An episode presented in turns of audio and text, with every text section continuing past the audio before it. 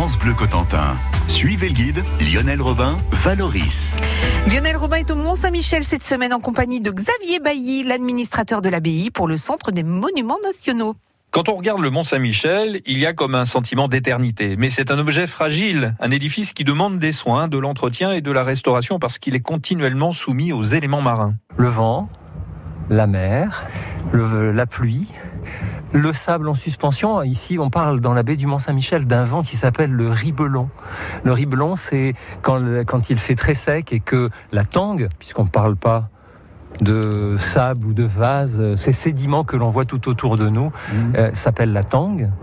Eh bien, lorsque la tangue est très sèche, le vent en emporte les éléments les plus légers, et c'est un vent qui parfois peut aussi se montrer très très abrasif. D'accord. Ouais. Voilà, donc euh, oui, oui, c'est aussi avec le sel euh, quelque chose que l'on craint. Alors nous voici au pied de, la flèche. Euh, combien d'années nous contemple ici, comme euh, aurait dit Napoléon? Il y a un peu plus d'un siècle, et c'est là que, l'on se surprend à, la découverte de finalement d'une abbaye qui a été profondément restaurée après la période carcérale.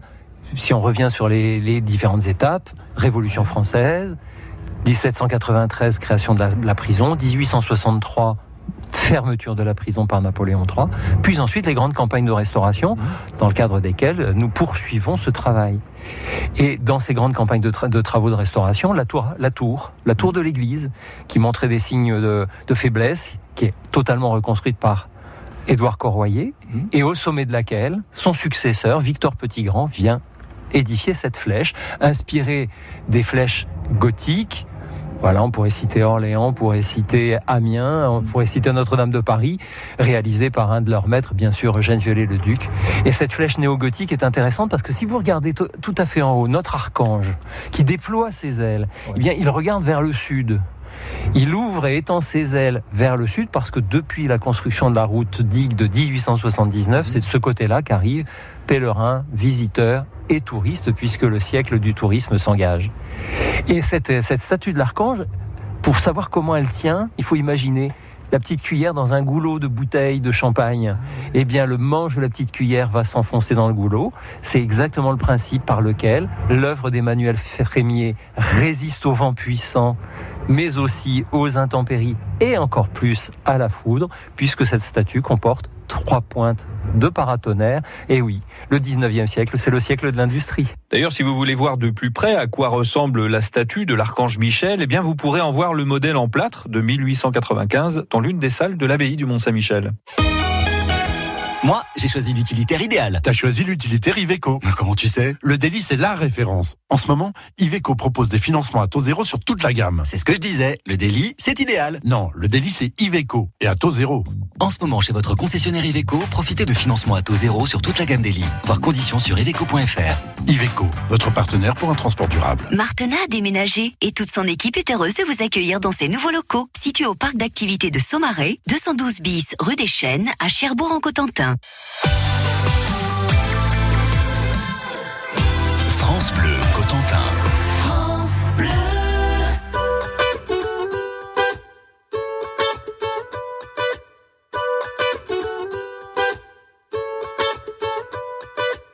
Mille avant nous ont voulu laisser leurs traces, ils s'en sont vus déçus. De belles âmes que le temps efface, Dieu j'en ai connu.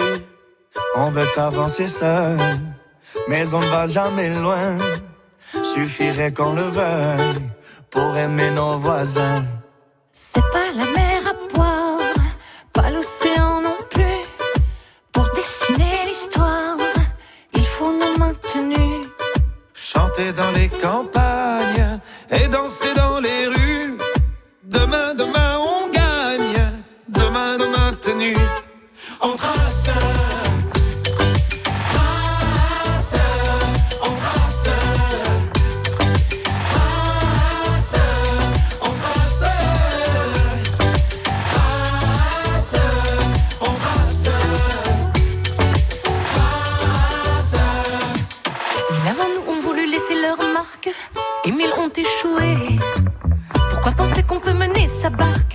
sans se faire aider.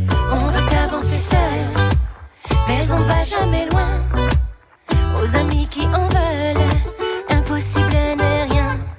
C'est pas la mer à boire, pas l'océan non plus.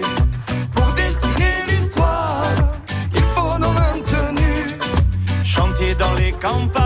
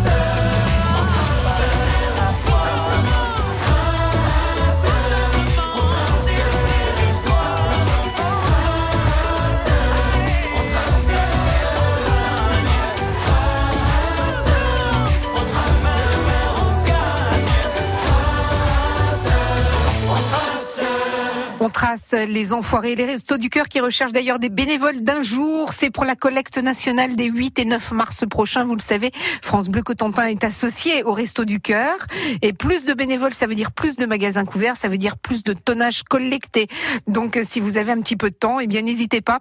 Euh, les 8 et 9 mars prochains, la collecte nationale. Et puis sur France Bleu Cotentin, nous vous parlerons également euh, du concert et, et vous pourrez l'entendre d'ailleurs ce concert qui sera diffusé en direct le vendredi. Le concert des Restos du Cœur euh, avec France Bleu Cotentin. France Bleu Cotentin, on est fiers de notre patrimoine. Et aujourd'hui, avec Lionel Robin et Xavier Bailly, l'administrateur de l'abbaye du Mont-Saint-Michel, nous sommes dans ce bâtiment que l'on appelle la Merveille, avec ses vastes salles et son cloître au sommet. Le cloître qui offre une vue incroyable à travers trois baies vitrées, une vue vertigineuse en lieu et place d'une salle capitulaire qui ne sera jamais construite. Sous ce cloître et son jardin, il y a plusieurs salles, notamment celle des chevaliers qu'on visitera bientôt. Mais commençons par la salle des hôtes. C'est là que l'on va rejoindre Xavier Bailly. Lorsque la merveille est édifiée, la salle des hôtes est en quelque sorte la salle de réception des abbés du Mont-Saint-Michel. Nous sommes donc dans une partie publique. Il faut imaginer que les trois étages superposés de la merveille correspondent aux trois niveaux de la société médiévale, les plus humbles à l'aumônerie, les plus nobles ici dans la salle des hôtes, et bien sûr au-dessus de nous, le réfectoire réservé à ceux qui parlent à Dieu. Donc, cette salle des hôtes qui a vu ici euh, des réceptions données en l'honneur des rois de France, on pourrait citer Saint-Louis, Philippe le Bel, François Ier et bien d'autres, cette salle des hôtes a été euh, dotée d'un décor euh, beaucoup plus luxueux que celui que l'on voit aujourd'hui. Nous sommes dans une salle gothique dont l'architecture est exceptionnelle, mais dénuée de tout décor.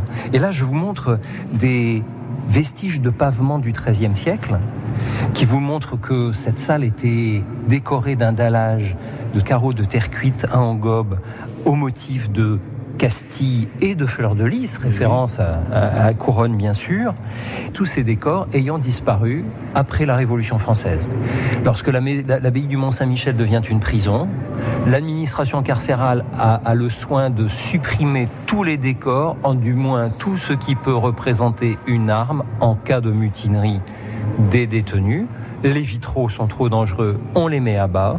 Les carreaux de pavement des sols, on les arrache et on les jette par les fenêtres. Et on, on- on retire de tous les murs les décors peints, dont il ne reste que quelques vestiges. Ah oui, ça fait mal au cœur.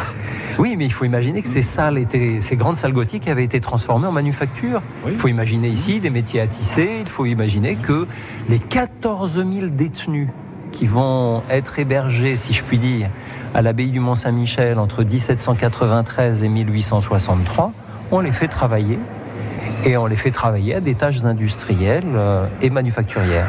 Le Mont Saint-Michel qu'on va surnommer aussi la Bastille des mers et qui servait de prison bien avant la Révolution. Déjà Louis XI, il faisait enfermer des prisonniers, on va dire politiques, au XVe siècle et sous Louis XIV, ce sont notamment des jansénistes, euh, partisans d'un catholicisme très sévère, qui connaîtront les rigueurs de la prison montoise.